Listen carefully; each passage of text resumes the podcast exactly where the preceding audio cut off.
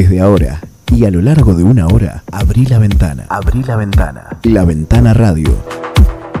Comenzá el día informándote de lo más importante, resumido y actualizado, en Forti 106.9.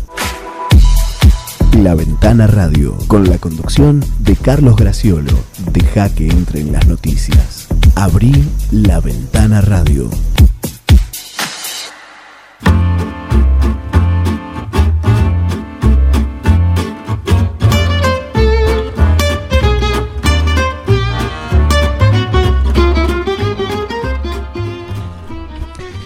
Hola, hola, buenos días. Bienvenidos a la Ventana Radio y bienvenidos a Forti. Abrile la ventana a, esta jornada de hoy con 7 grados en estos momentos sobre 9 de julio y sus alrededores, con una máxima prevista de 17 grados y con el 93% de humedad. Hay por allí a la tarde alrededor de las 15, las 16 horas, una posibilidad de lluvia pero muy baja, ¿eh?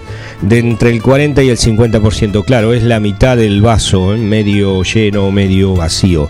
Lo cierto es que entramos en zona de turbulencias, como se dice habitualmente, y hoy vamos a estar con esa amenaza de lluvia que se va a mantener para mañana, pero el pronóstico realmente donde hace foco es en el día viernes, que es donde, bueno, estaría la mayor posibilidad de lluvia, ¿eh? un 90% para el viernes, aunque reiteramos, no está... Eh, eliminada del todo la posibilidad de hoy y de mañana, pero mm, es mucho más baja. Si la del viernes y también la del sábado y algo para el domingo. Pero allí eh, es, es, alta también sábado y domingo esa posibilidad de lluvia. Bueno, por supuesto que en la semana próxima esas lluvias traerán una, un marcado descenso de temperatura, o por lo menos para lo que estamos acostumbrados en esta zona. De todas maneras, eh, estamos transitando estos días camino a, al invierno, estos días finales de otoño, eh, con una temperatura realmente que, que, se puede tolerar, que se puede tolerar. Hay que abrigarse durante la mañana, pero eh, son jornadas agradables las que se tienen eh, por la tarde. Decíamos eso, saludo a mi compañero de todas las mañanas, Miguel Bengoa. Estamos un poco trabados. ¿eh? buen día, Miguel. Buen día, ¿qué ha pasado? ¿Estamos con poco internet?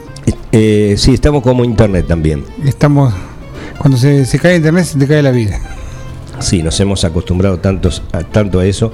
Eh, no, no, no digo, no, no decía trabado por internet, pero bueno, tengo algunas preguntas para tu, el concurso que se inicia hoy, eh, por, por un a millón ver. de pesos, empezamos por mil.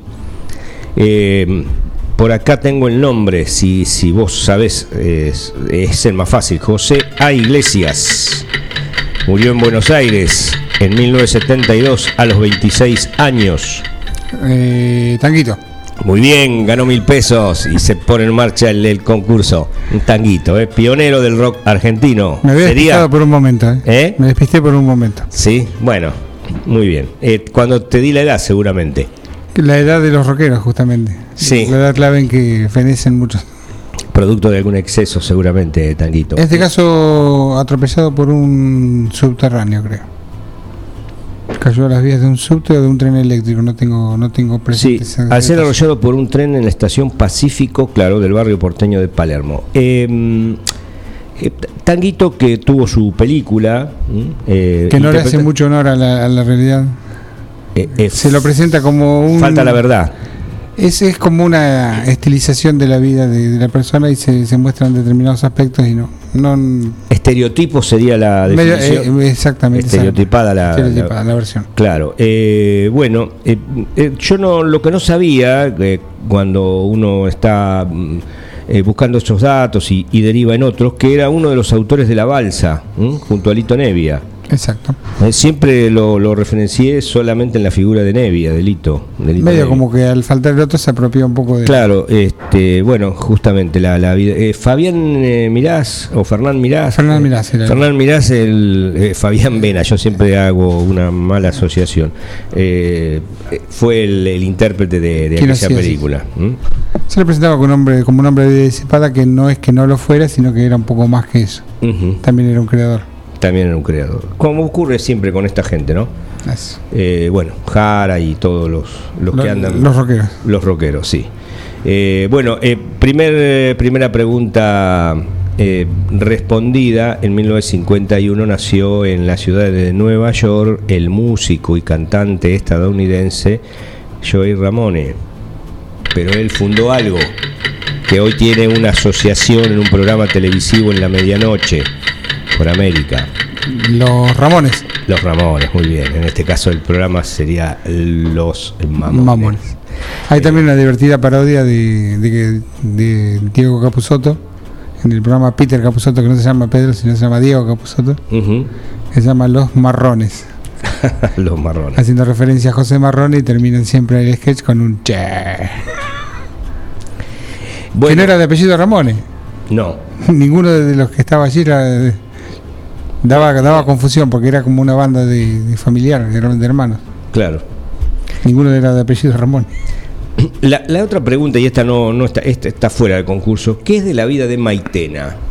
Maitena es una dibujante. Sí, eh, pero justamente Maitena Burundarena, eh, una dibujante, historietista que, tuvo mucho éxito, pero hace rato que, o sea, por allí está publicando en algún eh, medio y lo, desconocemos, que fue muy popular, en su momento se fue a vivir a Uruguay, mm, pre- prefirió hacerlo allí.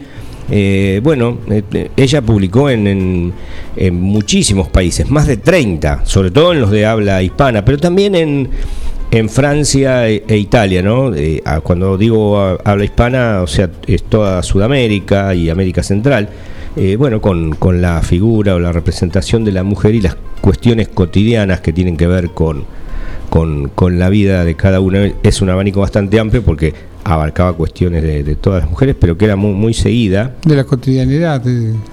Así como, eh, bueno, estaba Fontana Rosa y dibujando las, las aventuras y las desventuras de Inodoro Pereira y, y su perro Mendieta, un gaucho que, que, que andaba por la Pampas cuando el propio Fontana Rosa había dicho que nunca había vivido eh, ni siquiera 24 horas en, en un campo. campo. No, no había pasado es, esa cantidad de horas en, una, en un lugar de campo.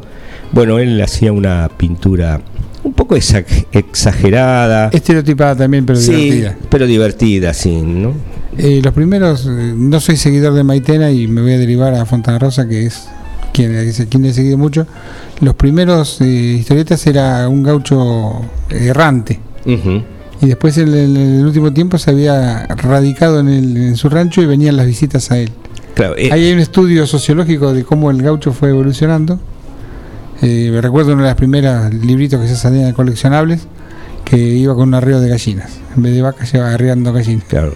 Y tenía unos diálogos muy filósofos, eh, filosos y filosóficos con su perro Mendieta. El cual era producto de. ¿Sabés la historia de Mendieta? ¿Cómo llegó a ser un perro que habla? No, Era un séptimo hijo varón que, como todo corresponde, las noches de luna se convertía en lobizón. Y fue atrapado por un eclipse y quedó ahí entre medio entre entre hombre y, Hombre- y perro, hombre que es- uno. perro y perro parlante. Ah, esa era la explicación que Así, así, lo agarra. sí. Bueno, muy, divertido. Sí. Sí, un, un buen, un buen este eh, cuentista, son, son muy recomendables los cuentos de Fontana Rosa, no solo Como como, escritor. dibujante, muy aceitoso. Bueno, eh, Área 18 tenía también como en su prosa y los cuentos cortos, muchos que tenían que ver con, con el, el fútbol, fútbol, sí. ¿no? Eh, Uno de los primeros libros se llamaba Cuando los eh, autos chocan a los trenes o viceversa, no me acuerdo cómo era. sí, algo así.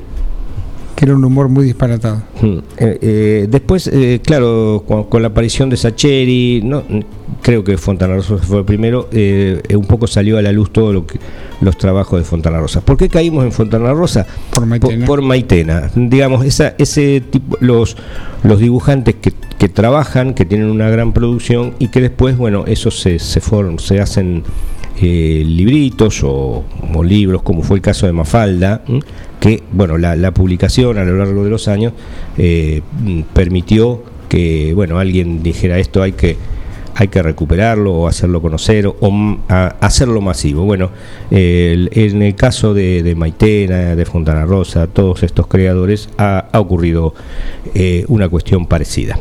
Bueno, en, estas, en estas cuestiones andamos cuando son las 8.11 de este miércoles 19 de mayo.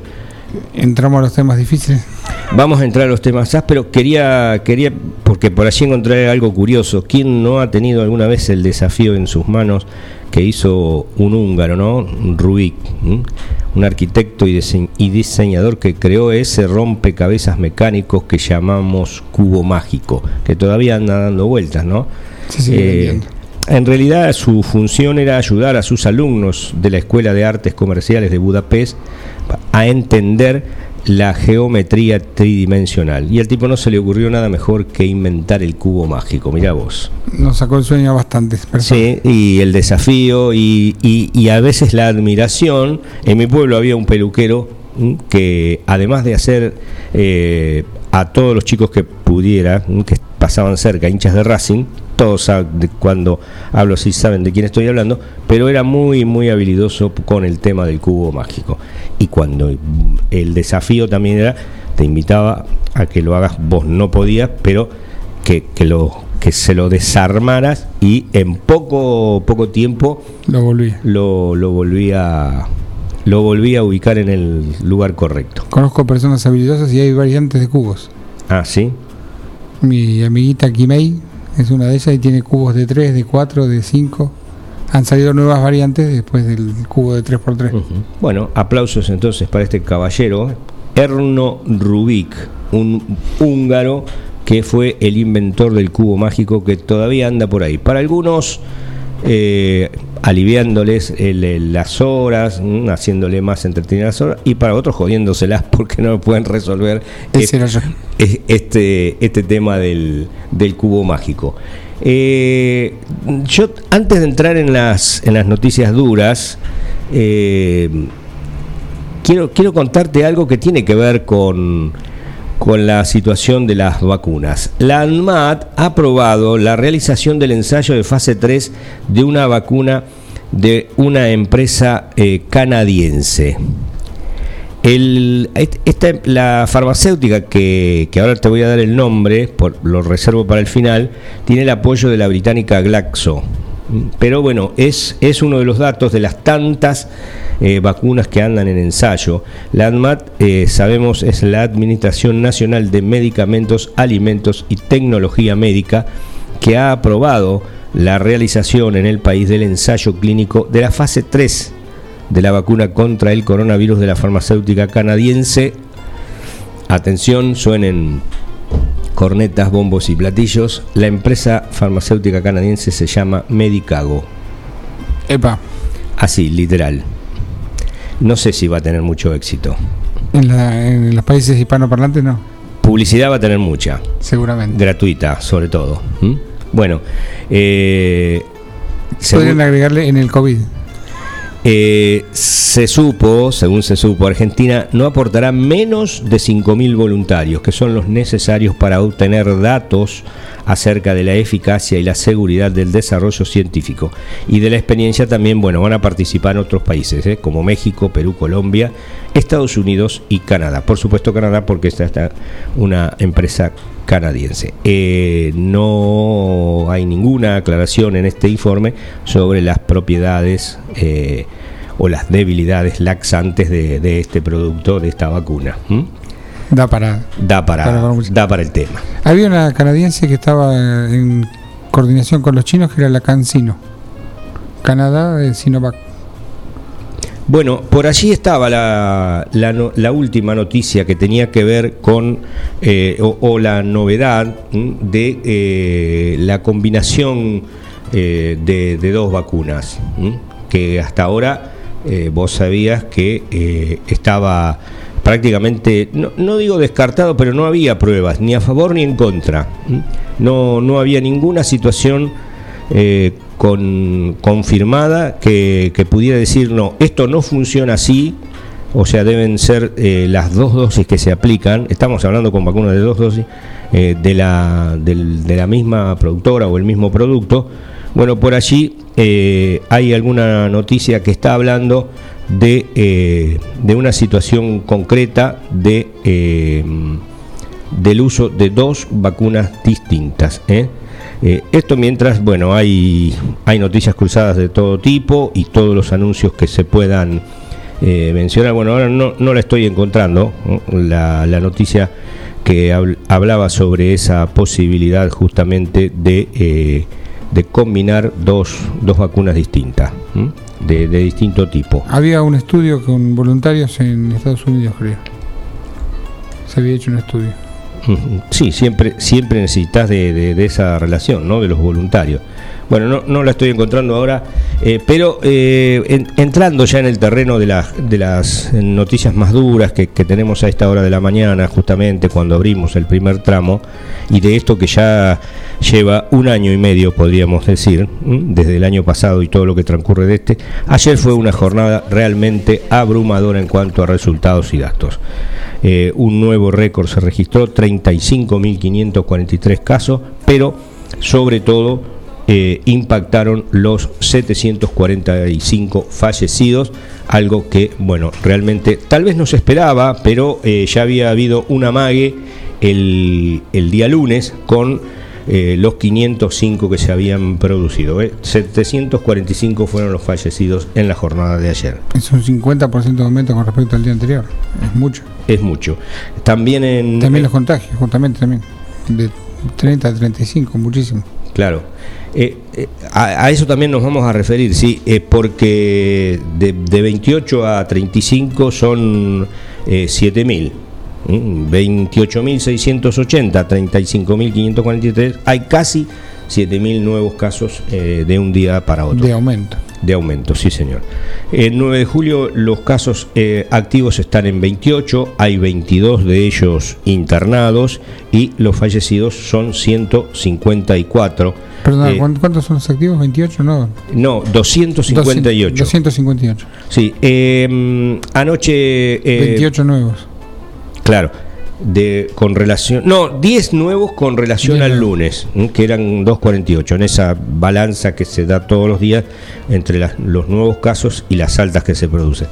Eh, anoche hablaba la presidenta del Consejo Deliberante, la, veíamos por la tele local, eh, María José Gentile, y eh, además ella integra como médica el Comité Conjunto de Crisis en Salud, que en cualquier momento va va a emitir su placa eh, diaria y que también tiene prevista la conferencia de prensa para la jornada de hoy a las 12.30, la habitual que ahora, como decimos, parece que se ha estacionado en ese, en ese horario y en este día, en los miércoles al, mediodía, eh, eh, decía de esa, bueno, meseta o, sencillo amesetamiento que se ha venido dando, a pesar de que paulatinamente, desde la jornada del martes 11 de mayo, las cifras han comenzado a subir. Subieron el miércoles siguiente y así fue consecutivamente durante todas las restantes jornadas hasta la de ayer que está en 258 casos activos, como decimos, en 9 de julio. En cuanto a, esto lo digo con conocimiento de causa porque lo comprobé hoy, eh, el tema de las restricciones, bueno, eh, parece funcionar, porque si vos pones un pie en la, en la calle antes de las 6 de la mañana o a las 6 misma de la mañana, bueno, realmente no anda nadie. El silencio eh, está, es lo que casi se escucha, porque no, no, no hay ni a lo lejos, ni cerca, ni de ninguna manera moto, vehículo eh, circulando. A pesar de que a partir de allí, bueno, se, se, libera esa posibilidad a partir de las 6 de la mañana, pero hasta ese momento, bueno, eh, la restricción funciona. Más allá de todas las intervenciones que la policía ha venido haciendo y que ha dado a conocer a través de los comunicados con la, bueno, la retención de vehículos, las, las multas o por lo menos las contravenciones.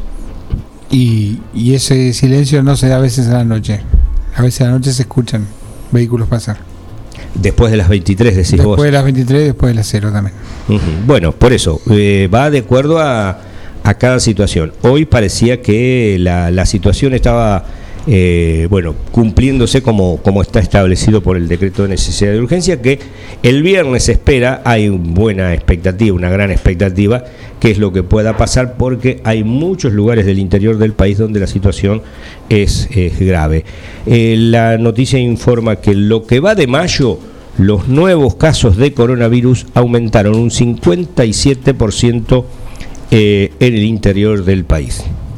Eso es un poco eh, la, situación, que no es solo lo que a veces refleja eh, la vidriera que, es el AMBA, Buenos Aires con su ciudad enorme, con su conurbano y todo lo que las cámaras de televisión muestran como si todo eso pasara solamente allí. Eh, hay, hay otro país que está más allá de la General Paz y es donde realmente hay muchísimos, muchísimos eh, problemas y, justamente se esperan decisiones. La provincia de Santa Fe es una de ellas, que es la que se ha adelantado un poco a, las restricciones más severas. Eh, porque bueno tiene tiene colapso en las unidades sanitarias de Rosario, de Santa Fe y de Rafaela, que son sus principales ciudades de esa provincia. 8.22 eh, de la mañana también hay otro tema, vamos a hacer el corte, que tiene que ver con las carnes. La mesa de enlace definió nueve días del cese de comercialización, esto es por el cierre de las exportaciones, el presidente Alberto Fernández justificó ayer su decisión para intentar contener el aumento de los precios internos y tras criticar al campo afirmó que se debe poner orden en ese mercado. Bueno, algunas de las cuestiones de, un tema que también ocupa eh, la agenda eh, diaria de, los distintos medios. Hay un caso curioso, ¿no? Tiene que ver con un eh, femicida. Bueno, está dentro de un interrogante, esto ocurre en Benito Juárez. Eh, Kevin Herrera Ullúa cumple arresto domiciliario en, los, en la casa de los padres de la víctima. Insólito. Es insólito. Bueno, lo que ocurre es que los suegros creen que es inocente y ese arresto domiciliario lo está cumpliendo en la casa de su suegro. Bueno, eh, seguramente alguna, alguna situación eh, no resuelta en la, en la psiqui de, de, la justicia, qué sé yo. No, no, no, la verdad que no, no, nunca esperaba un, una situación de, ese tipo.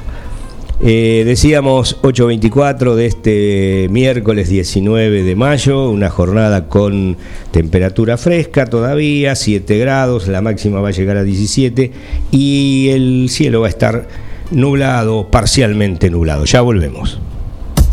Salames artesanales, jamón crudo, lomitos, bondiolas, chorizos secos, colorados y criollos, quesos de todo tipo Tablas de picadas. San Luis 619. Teléfono 02317 491 010 2317 486 990. Facundo Quiroga. Chacinados los abuelos. Fiambres de pueblo. Docente privado. SADOP te acerca más beneficios.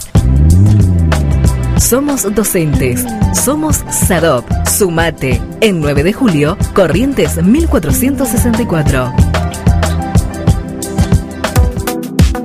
No hay pan que por bien no venga. Panadería Bedia, en la esquina de Tucumán y Robio, te espera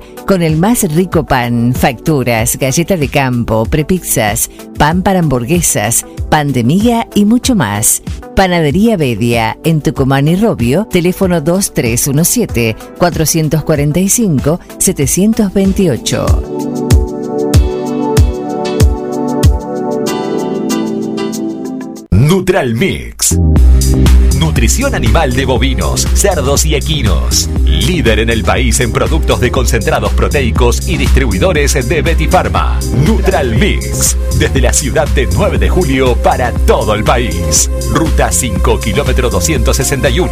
Teléfonos 02317 611 612 611 613. Visita nuestra página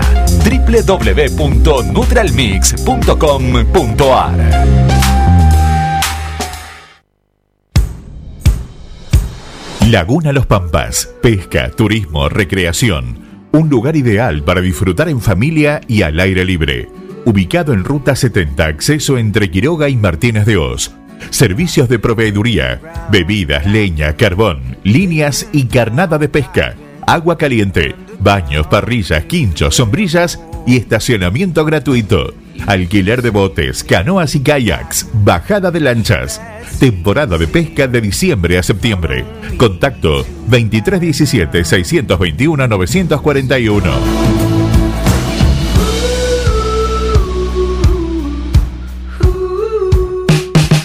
Argenta Diseño. Servicio de diseño, ploteos, cartelería, letras corpóreas, impresiones y tarjetería. Argenta Diseño, en Eva Perón 1109. Contacto 2317-513-851 o en las redes Argenta-Diseño. Minimercado Principios. Venta de gas en garrafas y tubos. Todo para tu pileto de natación. Alguicidas, clarificador, cloro líquido y en pastillas. Comestibles, bebidas, productos lácteos, alimentos para mascotas, artículos de limpieza. Excelencia en el servicio y las mejores ofertas. Minimercado Principios. Calle La Rioja sin número. Teléfonos 02317 491 331 2317 407 435.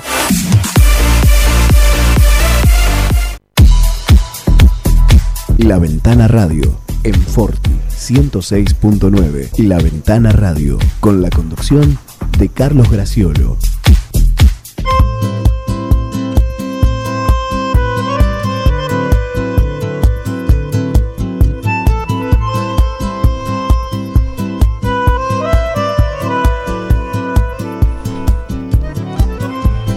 Retornamos en la ventana radio en este miércoles 19 de mayo. Pregunta para Miguel, pero fuera de concurso, en, esta, en este caso. ¿Tenés 62.957 pesos en el bolsillo?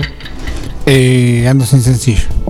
Bueno, sos un pobre 27, justo da la cuenta. musicalizador y responsable de la puesta en el aire en todo caso. Para, para no serlo, para, para ser un, un responsable técnico de la emisora, para no ser un pobre responsable técnico de la emisora, tenés que tener más de 63 mil pesos. Es un número alto. Bueno, esa es la cifra del INDEP para no ser pobres. Repetilo, por favor. 62.957, 63 mil pesos. ¿Y el número de indigencia está por ahí? La canasta básica alimentaria dice, mide el nivel de la indigencia, aumentó 3,9 y durante abril y eh, alcanzó los 26.676. El- La indigencia, mm, bueno, te la, te la debo, dijo. Pero es, es paradójico que la canasta básica de alimentos eh, sea superior o igual al, al ingreso mínimo. Están los 20 y pico mil. Claro. O sea, que podés apenas alimentarte, subsistir y, y nada más. No pensé en medicamentos, vivienda, servicios, Servicios mínimos. Ropa.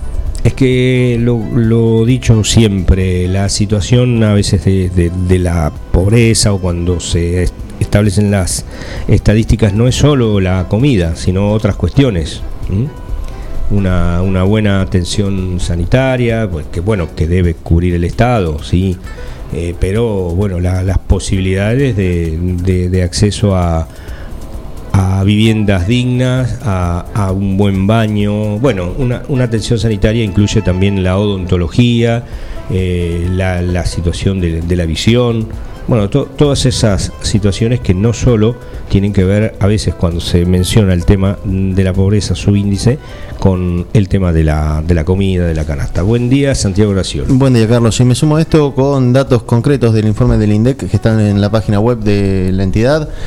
Los números que vos mencionabas, la canasta básica alimentaria, bueno, la variación es del 3,9%, como decías, pero el dato que quizás más preocupa, ya de por sí es preocupante que haya un 4%, es eh, cu- cuando hablamos de- de- del número en sí hay que darle en contexto, ¿no? 4% en muchos casos, en muchos países medianamente desarrollados, ni hablemos de los desarrollados, pero en países medianamente desarrollados es el número de la inflación anual. Sí, Cuando es alta. Y hay un problema. Ahí hay un problema cuando se llega a ese número. Bueno, acá ese número se lo obtiene mes a mes, prácticamente porque es el número que indica justamente el último informe de, de, eh, el, el INDEC. 3,9% la variación y el acumulado o la variación interanual, o sea, con respecto al igual, a igual mes del año anterior, como referencia, ¿qué pasó de un año a esta parte? Un 49,1%.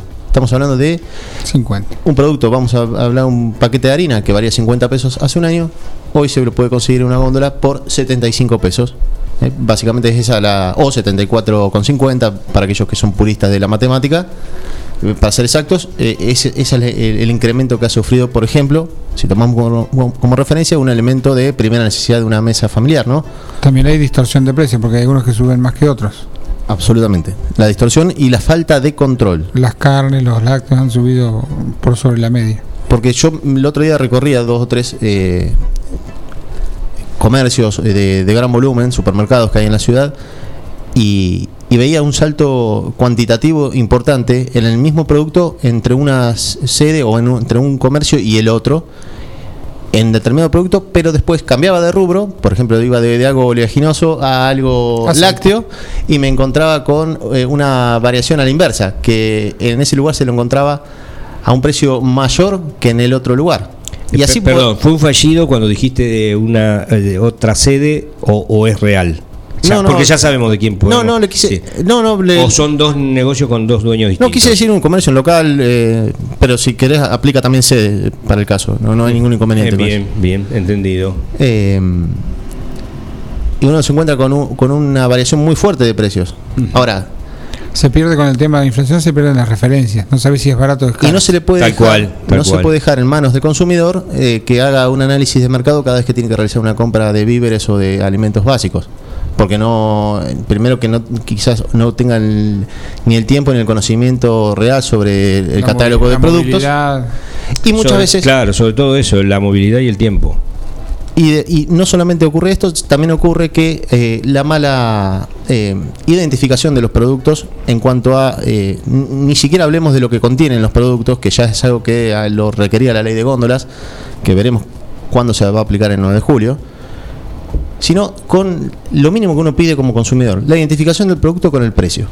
Y correctamente identificado. No que sea uno el que está en la góndola, que se haya corrido y, Y que, otro en la línea de cajas. que se haya corrido por a veces por mal mal desempeño del usuario también que es eh, el que manipula ese ese papelito que indica el precio del producto y cuando llega a la línea de cajas se encuentra alguien o el usuario con una sorpresa de que no es el precio que había visto o había creído que estaba en la góndola reglas claras para el consumidor que en definitiva es quien eh, sostiene toda esta cadena de, de valores Si estás atento y tenés la firmeza necesaria, tenés que plantearte que se te debe cobrar el precio que está en, en góndola. pero lo, ya lo- hay- lo- lo he visto hacer. Si tenés que estar atento. Totalmente ha, ha Lo he ocurrido, lo ha he ocurrido, visto pero eh, lo y se pone le ha al- cobrado a la persona el precio de góndola. lo pone el consumidor en una situación in- incómoda por momentos. Primero que hay un desgaste, una pérdida de tiempo y una tenés que pedir hasta una eh, sensación de que uno está eh, pichulear. sí el término académico que acaba de decir Miguel sería ese básicamente Mirabote roñoso por 15 pesos. Y cuando la lista es corta. pero el tema es que no son 15 pesos aislados el tema Claro. es cuando se suman esos 15, 20, 40 en diferentes productos a mí me ha pasado la semana pasada de ver el mismo aceite botella familiar de litro y medio a 260 pesos en un lugar y 220 en otro hay una variación de 40 pesos Es muchísimo. Es mucho. ahora Por eso que, por esto que se pierden las referencias. Te doy otro ejemplo. En el lugar donde tenía el aceite más caro, podía conseguir las galletitas mm, surtidas para, pa- para la primera infancia, para los niños, que, que tanto gusta, y algún adulto también, seguramente Miguel en esto se va a sumar. Y yo también. Eh, ese mismo paquete de galletitas, en el lugar donde el aceite estaba más caro, ahí encontraba las galletitas a 100 119 pesos. Contra. 195 en el lugar que había dado como referencia con respecto al aceite más barato. Tenés que armarte O una sea, especie de gincana. De Exactamente. tour. Camine, señora, camine, decía la recordada acá, de el, Lázari. el aceite allá. Y No. eso desgasta al usuario también, que eh, no siempre tiene el relevamiento necesario para mm, evitar que eh, alguien en el camino se quede con su dinero. En definitiva es eso. Es, no, se trata de ahorrar, sino de eh, pagar por lo que por el, por el bien, por el, por el servicio, lo que corresponde pagar eh, y, no ser perjudicado en ese momento. Eh, me, me quedo con lo que dijiste al, en- al principio de este comentario de que el usuario común, el consumidor, no puede estar en ese, en ese control. Lo, que lo debería hacer, y sí, puede hacerlo, pero no todos tienen esa posibilidad eh, esa disponibilidad de tiempo. Eh, o, Eh, ¿Quién o- te pasa el santo y seña? Claro, eh, eh, es una cuestión, tenemos un problema, tenemos un problema que no, no se soluciona con militantes de buena fe que puedan estar en ese control como eh, sabemos que ocurre. O sea, creo que hay allí una, no sé si una falla o algo que no está funcionando bien de la Secretaría de Comercio o- y a su vez bajar, bajar línea a los distintos estamentos eh, estatales, a la provincia y a las municipalidades. Y acá eh, yo creo que es bastante más sencillo que lo que puede ocurrir en ciudades de mayor eh, densidad demográfica. Eh, primero porque está bien claro o bien identificable cuáles son los, los- los grandes formadores de precio en la ciudad 9 de julio. Hay dos grandes eh, supermercadistas, por decirlo de alguna manera. Y después está lo que es el conglomerado de, de- de- de comercios de, de origen oriental, por Sí. decirlo de alguna manera. Entonces, me parece que es bastante sencillo a la hora de identificar dónde puede estar la, la- la des- el- La desventaja para el consumidor. no, sí, la desvariación de los precios, básicamente. Eh, pero bueno, habrá que seguirlo de cerca este tema, más que nada porque eh, con los números que indica justamente el INDEC en su último informe, un INDEC que, ha recuperado cierta credibilidad después de, unos años donde ha sido muy eh, criticado por eh, desempeños en cuanto a, la conformación de las estadísticas, también arroja los números de, respecto a la canasta básica alimentaria, lo que te consultaba de la línea de indigencia. 8.600 pesos, vamos a redondear, 8.633 pesos es el número para eh, que tiene como costo, como valor, la canasta básica alimentaria. Es lo que, ese número, 8.600, es lo que eh, te delimita entre ser indigente y no serlo. Eh, si, si gastás más de 8.600 pesos, eh, mm, ya entras en la categoría de pobre. Eso es lo, lo- lo- lo- lo preocupante. Un día habría que ver qué incluye esa canasta, ese paquete. Si gastás más de eso, cálculo. subís de categoría, Yo en lo- todo caso. Con tiempo te lo podría desglosar y, y lo vamos a preparar bien para lo que consulta Miguel, que, está- que- que es lo, que- lo que debe ser, explicarse por qué la canasta básica alimentaria de la línea de indigencia 8.600 pesos. La canasta Hablamos básica por, per- total, por persona, ¿no? Eh, sí, equivale a un adulto. A un adulto. Exactamente, gracias Miguel. La canasta básica total, eh, para alcanzar la línea de pobreza, eh, también eh, donde se contabiliza para eh, el equivalente a un adulto, 20 mil pesos, 20.375 pesos. Eh, después, bueno, podemos, aquellos que están interesados en lo que tiene que ver con un hogar de tres integrantes, compuesto por una mujer de 35 años eh, y su hijo de 18 años y una madre de 61, o sea, tres generaciones dentro de ese hogar. La canasta básica alimentaria habla de 21.200 pesos. Estamos hablando de lo básico. Lo básico. Porque a veces te recomiendan un producto que usualmente no consumís. Te dicen lenteja y vos no estás acostumbrado a comer lenteja. Y tenés que empezar a comer lenteja para que te dé el número. Claro. Totalmente. Estos números tienen que ver con relevamientos sobre el Gran Buenos Aires. Eh, entendemos que en 9 de julio no, no distan eh, demasiado los valores de los eh, alimentos, los productos y servicios de lo que ocurre en Gran Buenos Aires. Eh, por eso lo tomamos como referencia. Eh, tampoco dista 9 de julio tanto de Carlos Casares. Eh, porque, ¿Por qué digo esto? Porque una oyente nos está diciendo que, eh, o confirmando lo que hablábamos fuera de micrófono, de que Carlos Casares ha pasado anoche a fase 2. Lo decíamos anoche en el cierre de Sport 106, eh, a través de Eliana Dramicino nos comentaba la novedad del día que tiene que ver con la decisión del jefe comunal Walter Torquio sobre la, el pase de Carlos Casares a fase 2, un día antes de una visita importante para la localidad de justamente el gobernador de la provincia de Buenos Aires, Axel Kisilov, eh, evento por el cual fue suspendida la visita del gobernador a, la ciudad de Carlos Casares. Creo que si es por el lado del, del, del tinte político, decía ayer, no es el motivo por el cual se determina que se pase de fase, porque Torquio es de la banda, eh, eh, digamos, afín del grupo, de la agrupación, Tropa propia. de la- exactamente, del fuego amigo ¿eh? de- de- de- del gobernador de la provincia de Buenos Aires. No es justamente un jefe comunal opositor. Claro. Eh, eh, digamos, eso es lo que a veces. Estaba prevista, no sabía que estaba prevista la, la No, yo visita no fallida.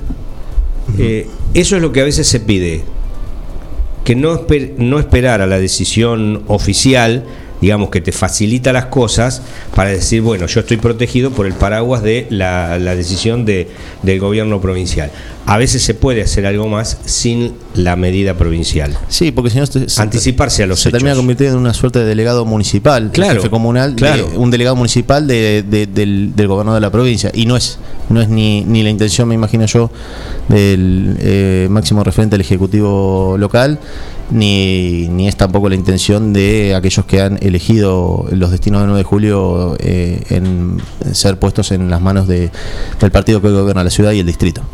Si alguien está preguntando o se está preguntando, ¿se están refiriendo al municipio 9 de julio? Sí, me estoy refiriendo a este municipio. O sea, para que no, no haya confusiones. O sea, se pueden tomar medidas más allá de las que la propia eh, provincia Perdón, se pueden tomar medidas más, mayores, restricti- más restrictivas. Exacto. ¿eh? No más permisivas. A, a pedido más restrictivas. Claro. Eh, eh, y un poco tomando el refrán. Hoy, Miguel, no sé qué, no, ya me olvidé de lo que dijiste, que fuiste bastante gráfico.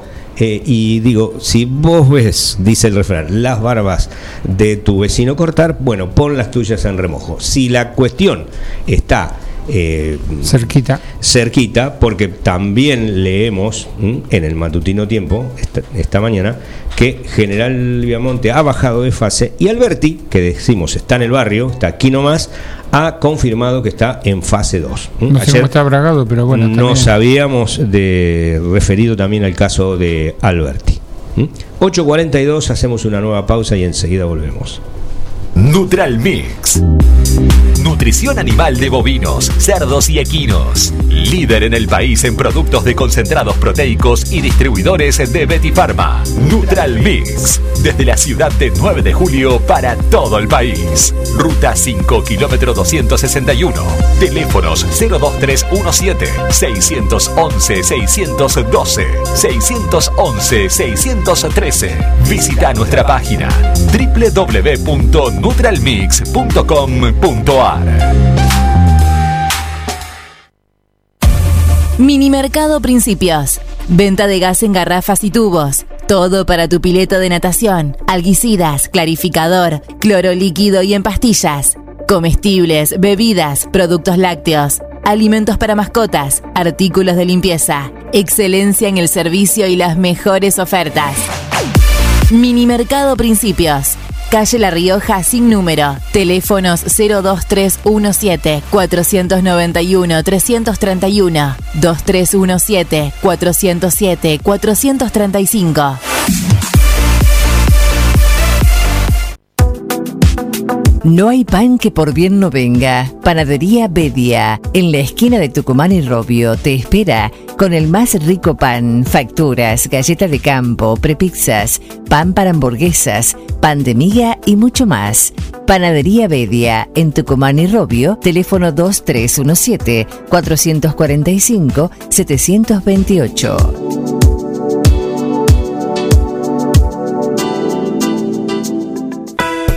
El tratamiento de la pastura, la confección de rollos y más, mucho más. Servicios agropecuarios de Juan de Dios García. Trabajos realizados con herramientas de primeras marcas, responsabilidad y experiencia. Servicios agropecuarios de Juan de Dios García. Celular 02317 1552 8991. 9 de julio. Salames artesanales, jamón crudo, lomitos, bondiolas, chorizos secos, colorados y criollos, quesos de todo tipo, tablas de picadas. San Luis 619, teléfono 02317 491 010, 2317 486 990. Facundo Quiroga, Chacinados los Abuelos, Fiambres de Pueblo.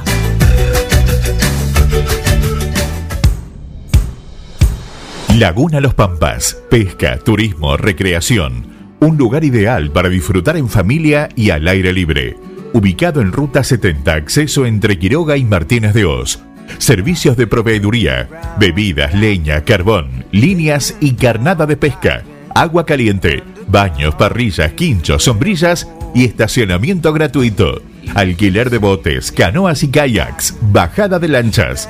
Temporada de pesca de diciembre a septiembre. Contacto 2317-621-941.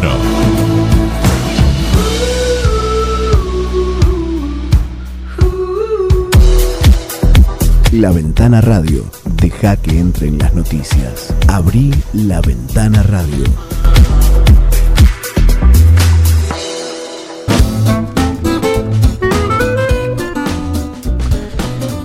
Bien, retornamos con el último tramo del programa que está un poco atravesado por esta situación de las vacunas. Putin ha anunciado envíos regulares a la Argentina, el regulares pónganlo entrecomillado, de las vacunas Sputnik B. Eh, ha destacado el presidente ruso que se está discutiendo la producción local y recalcó la alianza estratégica con el país.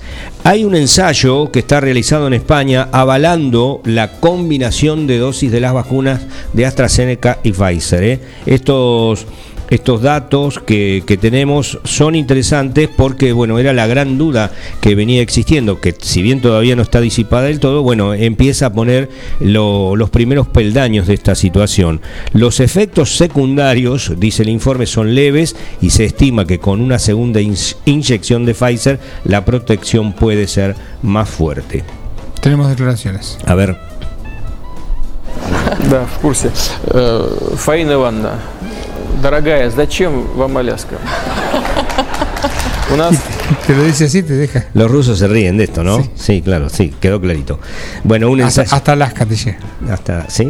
Alaska. Un, ensayo clínico realizado en España mostró que las personas menores de 60 años que se vacunaron contra el coronavirus con una primera dosis de AstraZeneca y completaron el esquema con una de Pfizer tuvieron una respuesta inmune fuerte y efectos secundarios de leves a moderados. Se trata de los resultados preliminares del estudio Que se realizó eh, en el Instituto de Salud Carlos III de España. El ensayo se realizó en cinco hospitales españoles eh, y, eh, bueno, también el Centro Nacional de Microbiología de ese país participó como laboratorio de análisis central del estudio. Este trabajo se está vinculando con la decisión que tomó a inicios del mes de abril el Ministerio de Sanidad de vacunar con AstraZeneca solo a los mayores de 60 años debido a la aparición de eventos trombóticos muy raros, sobre todo en personas menores de edad, como ocurrió también en Francia o Alemania. A partir de esa medida sanitaria, los menores de 60 años que habían sido inoculados con una dosis de AstraZeneca no pudieron recibir la segunda inyección, lo que afectó principalmente a personal esencial como docentes y fuerzas de seguridad. Reiteramos que esta información tiene que ver con España, pero bueno, son los primeros estudios. Las conclusiones han indicado que los efectos secundarios son leves y muy similares a los que produce una segunda dosis de AstraZeneca y que la protección que confiere una segunda inyección de Pfizer puede ser incluso mayor, ya que los anticuerpos neutralizantes, los que protegen al cuerpo frente al coronavirus se multiplican por 7, mientras en los ensayos de dos dosis del mismo fármaco eran de tres veces más. Bueno, los resultados de hoy avalan poder vacunar a los pacientes que hayan recibido la primera dosis de AstraZeneca, pero la decisión no corresponde a los investigadores de este estudio, eh, sino que, bueno, todavía la propia Autoridad de Sanidad Española es la que tiene que emitir la conclusión final. Pero bueno, es un avance sobre esa duda que había sobre la combinación. En realidad no había ni a favor ni en contra la situación de combinar dosis de dos vacunas distintas. 8.50 eh, tenemos el tramo final, eh, la última, la última porque sé que esto interesa a mucha gente el 9 de julio, eh, o por lo menos en el distrito y en la región, están por llegar casi 4 millones de vacunas de AstraZeneca para reforzar el plan de vacunación. ¿eh? Van a llegar eh, durante este mes, lo que queda, 3.960.000 dosis en el marco de este contrato celebrado el año pasado. Eh, a la Argentina eh, ese plan de vacunación que avanza eh, con la llegada de las dosis de Oxford AstraZeneca previstas para el mes de mayo que se van a sumar a las que ya se aplican en el país, a las Sputnik B, Covishield y Sinopharm. En realidad Covishield fue la primera dosis, las de AstraZeneca que se esperan es para la segunda dosis. de acuerdo al informe oficial, eh, que estarían llegando estas casi 4 millones de, dosis eh, al país. eh, por este contrato, como decíamos, celebrado el año pasado, mm, que era por 22 millones 400 mil vacunas, a las cuales se sumarán ahora otras 861.600 a través del mecanismo COVAX de la Organización Mundial de la Salud y las cargas que ya llegaron días atrás desde Moscú de la Sputnik B en vuelos de aerolíneas argentinas. Bueno, que, hay que estar siempre atento todos los días a esta situación. Decíamos que 8.51 abríamos la, ventana deportiva que tiene algunos condimentos, eh, bueno, extra, extra eh, deportivos si hablamos del tema eh, fútbol, porque también no es solo fútbol de lo que vive el deporte. No, y menos justamente un deporte como el fútbol, ¿no? Que es a veces móvil o un gran distractor de, atenciones sociales. Eh, lo, concreto, vamos a hablar sobre lo que tiene que ver la parte deportiva, que ya a esta altura lo, lo que ha quedado después de tantas idas y vueltas, dimes y diretes, versiones cruzadas. ¿Qué ha ocurrido? Bueno, vamos a repasar básicamente lo que ocurrió en los últimos días. River viajó a Colombia la semana pasada, jugó frente a Junior de Barranquilla eh, en un escenario atípico en cuanto no al campo de juego, sino lo que pasa en el contexto en los alrededores del estadio, con las revueltas, las manifestaciones, los gases lacrimógenos que se estaban tirando para reducir las protestas sociales que vive el pueblo colombiano en las últimas semanas producto de una crisis que tiene eh, el, país del norte de Sudamérica. En ese contexto se juega ese partido, River termina empatando en uno, vuelve al país, eh, encara lo que es eh, los días previos al partido con Boca, mm, va a jugar a la bombonera con eh, una disminución importante del plantel, con 15 positivos de COVID que no pueden ser considerados para ese partido. Queda eliminado frente a Boca en la tanda de penales y el día lunes, en un nuevo control, el que requiere Conmebol para el partido de esta semana, eh, el que debe entregar como eh, contrapartida de que en qué condiciones se encuentra el plantel, el saldo arroja 5 casos positivos más a los 15 que ya había eh, obtenido el día sábado. En total, River tiene 20 positivos, 32 jugadores son los que cuenta Marcelo Gallardo o ha informado en, su, en, la lista de, inscripciones para la Copa Conmebol Libertadores. Solicitó a la institución de Núñez incorporar a uno o dos arqueros, eh, fueron por dos, eh, en el caso de que le aprobaran los dos. Uno de los arqueros probablemente pudiera haber sido una suerte de jugador de campo, como hace poco ocurrió con un equipo colombiano que eh, formó con siete jugadores eh, un arquero en el arco justamente, y no es una obviedad, sino hay que aclararlo, y el otro arquero, el suplente, lo, pusieron ahí por la mitad de la cancha para ocupar un espacio, un hueco y, que no quede eh, fuera de reglamento. ¿Por qué fuera de reglamento?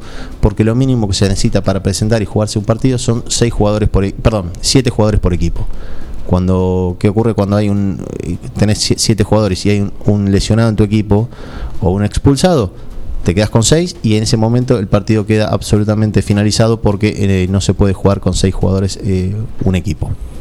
Es sencillo me parece lo, bajamos muy al llano es un lujo tener un arquero al arco bien dijiste porque River no, es la situación de River. No es la situación de River. queda con el resultado no de ese momento hoy eh, en su lista de buena fe el partido se da por finalizado eh, no y se el equipo que se le da se le da un resultado que en una época era 2 a 0 y, hoy es 3 a 0 bien. por perdido. Exactamente.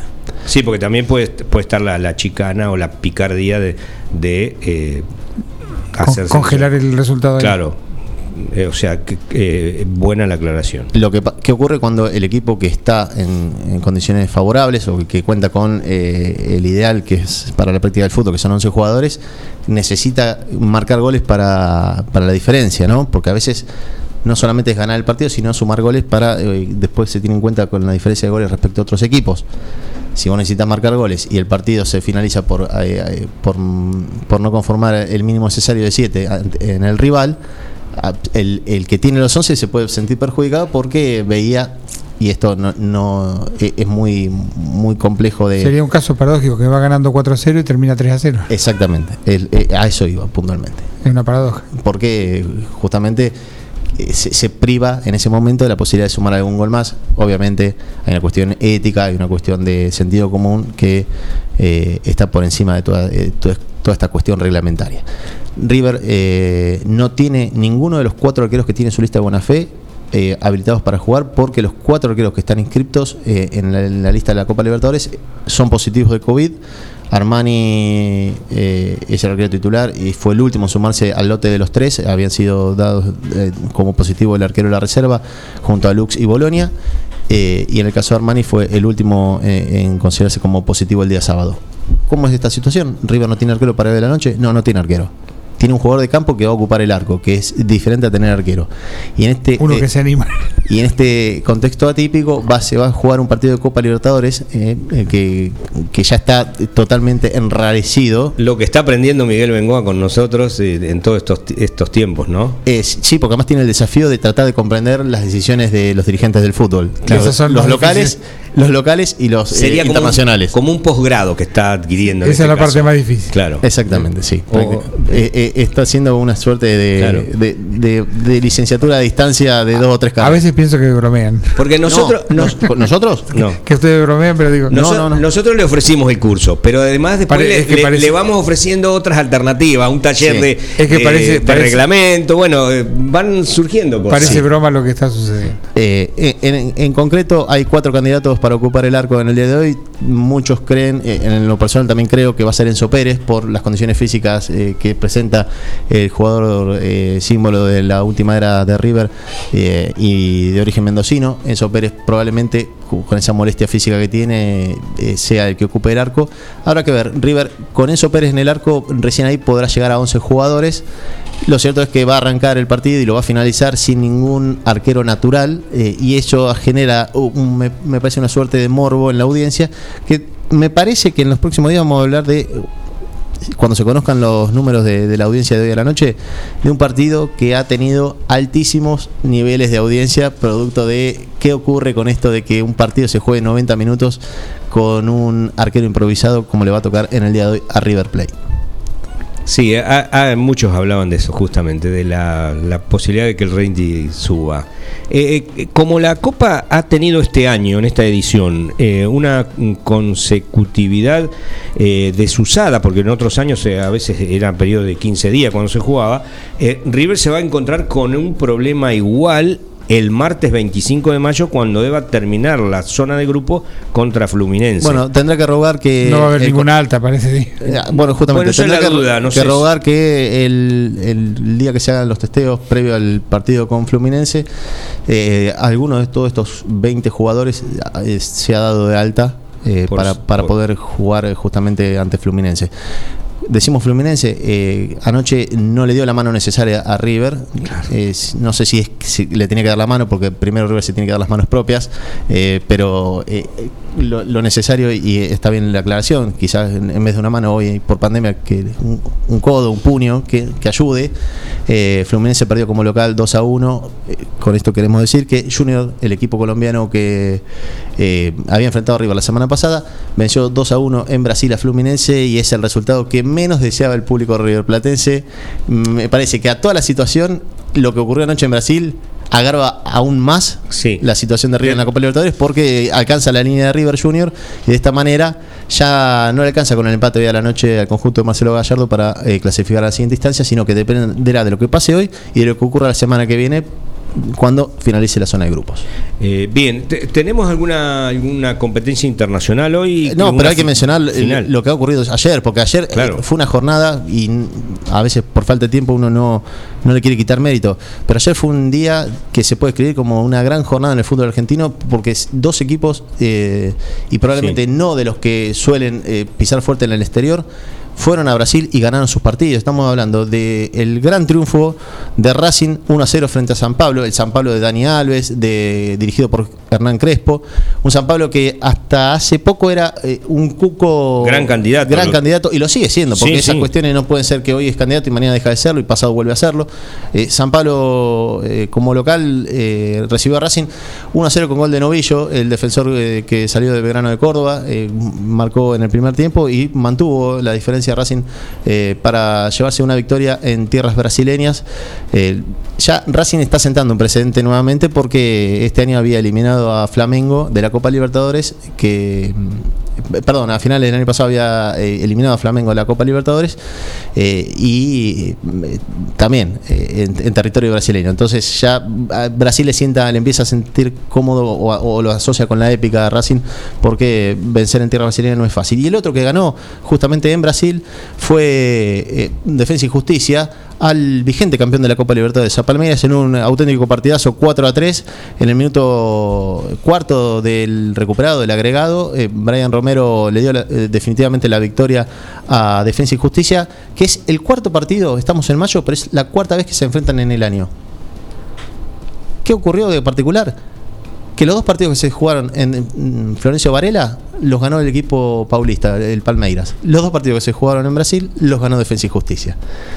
En esta suerte de mm, eh, rivalidad naciente entre Palmeiras y Defensa y Justicia, más Hay que nada deportiva. clásico. Le había ganado la final de la Exactamente. Copa. Los dos partidos que mencionábamos eh, primeramente tenía que ver con la final de la Copa Sudamericana, donde salió campeón Defensa y Justicia.